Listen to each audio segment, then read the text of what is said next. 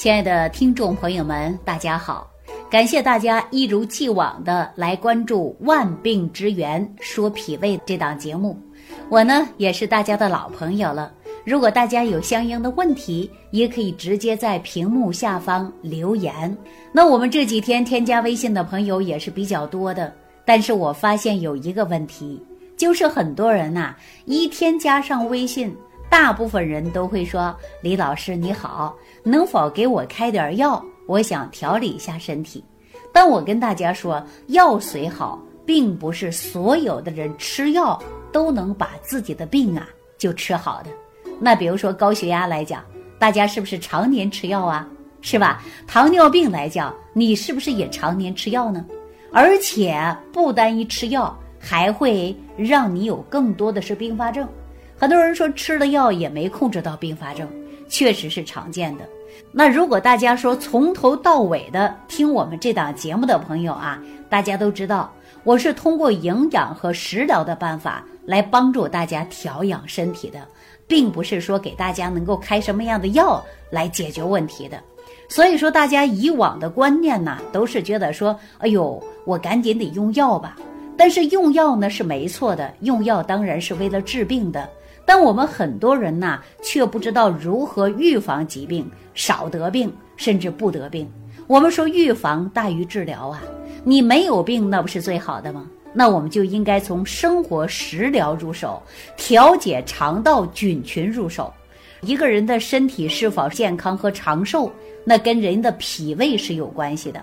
一个人的脾胃虚弱或者出现慢性疾病，可能跟您日常生活。息息相关的，所以说我们万病之源说脾胃啊，我就想跟大家聊一聊脾胃的重要性。大家知道了脾胃的重要性，我相信大家呀，在饮食上就不会胡吃海喝了哈。出现慢性病症，也想通过食疗的办法来先调整我们吸收功能。那说到这儿，我想问问大家，世界上有一个最长寿的人，大家知道吗？世界上也有长寿村，大家知道吗？我相信大家都知道。哎，为什么呢？说长寿村呐，我们很多人就会想到了广西巴马。巴马是不是一个长寿村呢？大家清楚的知道，有很多人呢去过这个地方。啊，说空气好，饮食好，人呐生活作息时间也是比较规律的，等等的因素去分析我们巴马长寿老人。那最终结果是不是因为他们的肠道吸收消化功能好呢？是不是啊？如果你关注了长寿老人，自然离不开关注他们的脾胃。那今天节目开始啊，我想给大家讲个故事，这是世界上最长寿的人。大家知道是谁吗？哈，我想我不说也知道，我说了大家更知道了，是吧？他叫詹妮·路易·卡门，啊，出生在一八七五年二月十二号，死于一九九七年八月四日，享年一百二十二岁零一百六十四天。您看是不是很详细啊？说这个老太太呀，真的是很有意思啊。为什么说她有意思呢？因为啊，他有一处房产，他在自己九十岁的时候，亲人基本都是离他而去了，他就自己想啊，说我还有一处房产，我要给谁呢？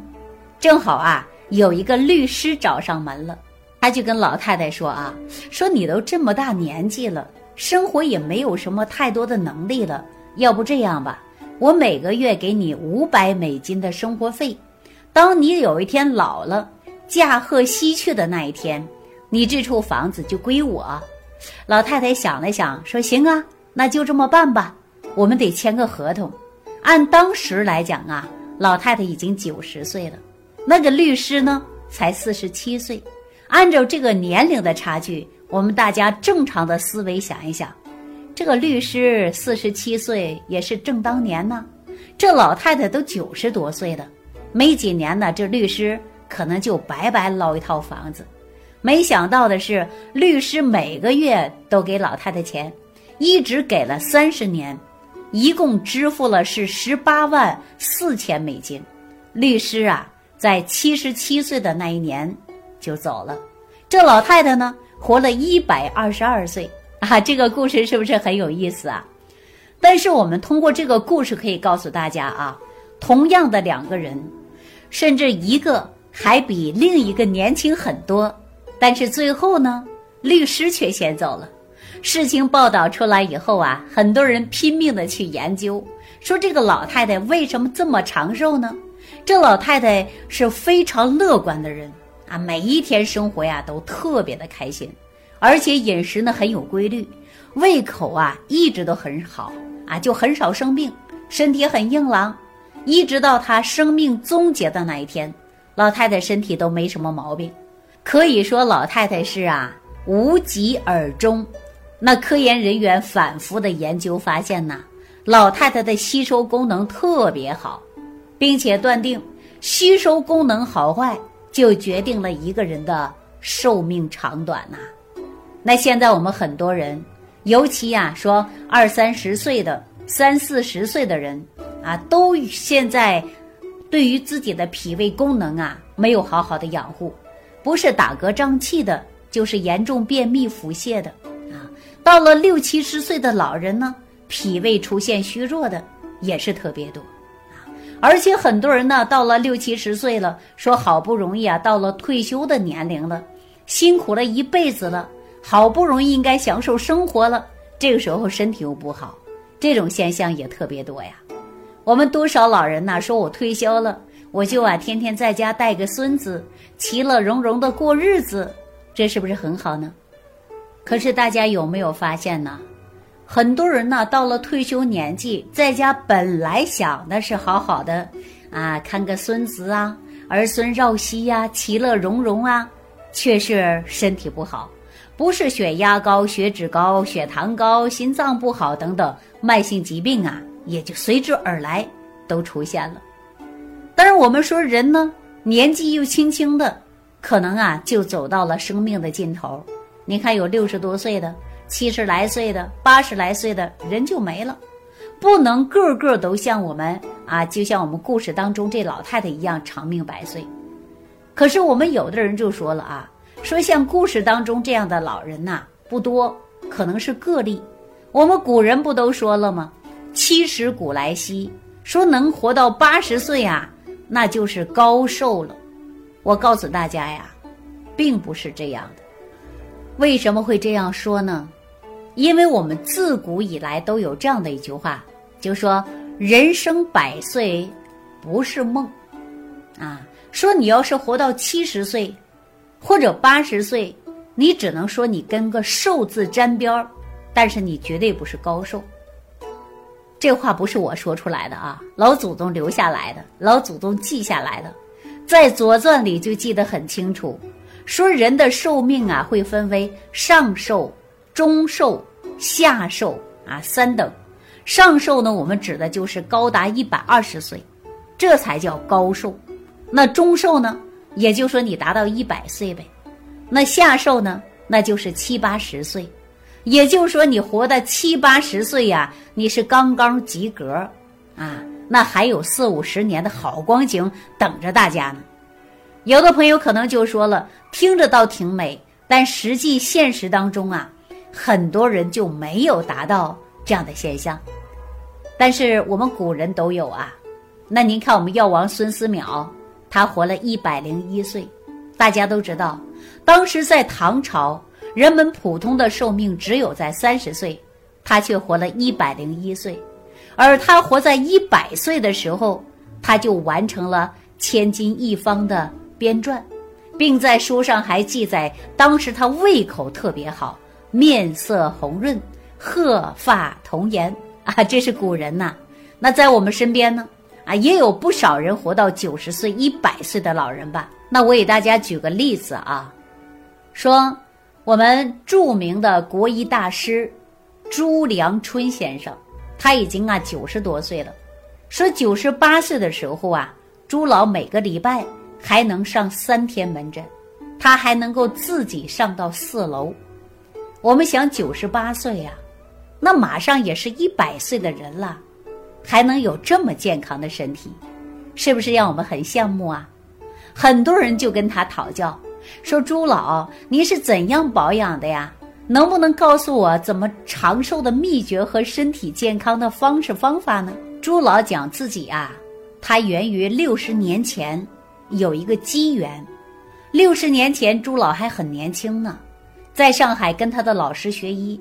那个时候，上海啊正是霍乱流行的时候，那时候病人也特别多。朱老跟老师学习呀，病人整天是络绎不绝，忙的是一塌糊涂。当时朱老啊太过于劳累，而且又没有胃口，人的气色也不好。由于大家都很忙，那朱老也怕给别人添麻烦，于是呢自己啊就翻遍了很多方子，想调理调理自己的身体。机缘巧合啊，朱老呢就翻到了。脾胃补土派的创始人李东垣的《脾胃论》里边就写到了啊，人以胃气为本，内伤脾胃，百病由生，倡导补脾胃呀。那这是什么意思呢？也就是李东垣认为啊，治病就要从脾胃入手。他提出的理论叫“万病皆因脾胃生”，因脾胃的功能。咱们大家都知道，它是运化水谷之精微的，也就是把我们吃进去的食物变成营养。说白了，那就是我们的吸收功能的作用，对不对呀？所以说，李东垣治病啊，一直都抓住了这就是根本。那当时啊，朱老看到这一段话，那是茅塞顿开，知道自己调整脾胃的吸收入手，这就找到了病根儿。他开始调，没过多久，他的精气神就不一样了，整个人呐容光焕发。此后，在六十年以来，他都会记着，就是要吸收好，脾胃好。他知道脾胃的重要性了，在日常生活工作当中啊，他很关注自己的吸收这一块。那现在马上都百岁老人了，人依然是很有精神状态的，啊。身体很硬朗的，为什么呢？就是他的脾胃功能好，懂得了脾胃功能的吸收的重要性，所以说找到了健康长寿的根本。我们大家也一样啊，大家只要把脾胃功能调好了，那人的身体就可以健康长寿的。说到这里，我真的想问问大家伙儿了：您有重视你的脾胃吗？你有调养过你的脾胃吗？你知道你的肠道的重要性吗？很多人可能在摇头，很多人说没有病，你根本就没有想到它的重要性。当你出现病了，你才想到脾胃的重要性，是不是啊？那比如说现在年轻人早上不吃早餐，而且到中年的时候，你的血压不好，血糖不好，身体肥胖，脂肪肝，尿酸高，慢性病啊。就很多了，到老年的时候呢，脾胃虚弱，吃啥都吃不下去，吃多一点就胀，吃少一点你还饿，吃的不对你还会胃酸，甚至还有反流现象，是不是这个道理啊？所以说，人健康长寿的秘诀在哪儿呢？就在你的脾胃功能。我们现在有太多的人不重视自己的脾胃，导致于百病丛生的现象，真的是太多太多了。尤其我们很多人呐，上了四十岁之后，身体的吸收功能，它就会走入下坡状态了，而且还会越来越严重。有的各项指标啊都出现了问题，比如说血压也高，血糖也高，甘油三酯、胆固醇等等都高。如果说身体吸收功能不好，那你的脏腑功能就会出现衰退。如果你不及时改善吸收功能，那你就任其衰竭下去，那肯定啊，人就会走入下坡状态，生命可能就会走到终止了，啊，我这样说吧，就是吸收决定了你的寿命长短。如果说吸收不好，生活没有质量，身体就没有保障，熬不过多少年，真的就是油尽灯枯了啊！这个时候我们一定要注重的就是调脾胃。调脾胃的过程中啊，就是身体有了足够的营养，才能够滋养五脏六腑，我们也就做到了延年益寿。人活到百岁不是梦，活到百岁的过程中，你必须要调整的就是脾胃功能。那脾胃功能关乎到一个人的寿命长短，你说它的重要性大不大呀？如果说一个人的脾胃功能不好，记住了，长命百岁那就很困难了。好的，说到这儿啊，我们就想到了这几天很多人加了我的微信，就让我给大家开点药啊，或者是给他调调身体呀，或者很多人也直接说出自己的详细病症。但是我告诉大家啊，无论大家身体出现任何的问题，无论你是健康状态，还是亚健康状态，还是已经患有了慢性的疾病的，我都建议大家先调脾胃。如果说你脾胃功能不好，就是你再好的专家给你开再好的药，你吸收不到，那也不能发挥最大的药效。所以说，你身体一直处在于慢性疾病缠身的状态。所以说，我们一定要重视的就是调脾胃。我们先调好脾胃，我们再从食疗营养方案来为大家设计你如何摄取微量元素。我们大家经常会说，先天之本是肾，后天之本就是脾胃。也说先天不足，后天可以来弥补。那我们后天也可以进行养，只要养护好了，就是弥补了。那后天养什么呢？养的不就是脾胃之气吗？中医讲得胃气则生，失胃气则亡。这句话是什么呢？告诉大家啊，就是以胃气为后天之本。如果胃气好，那你就会健康了；如果胃气弱，那你就会生病了。所以说，胃气没有了，人就没了呀。那就是指的胃气是什么呀？今天我们就指的是吸收功能，只有吸收功能好了，您才能健康长寿。好了，这期节目就给大家讲到这儿了。收听既会有收获，感恩李老师的无私分享。如果您喜欢本节目，请关注李老师并订阅本专辑，点击屏幕的右下角订阅按钮。如想直接联系李老师，请点击屏幕下方的小黄条，或继续下拉页面找到主播简介，添加公众号“李老师服务中心”，就可获得李老师为您答疑解惑。听众朋友，让我们共同期待李老师明天的精彩分享。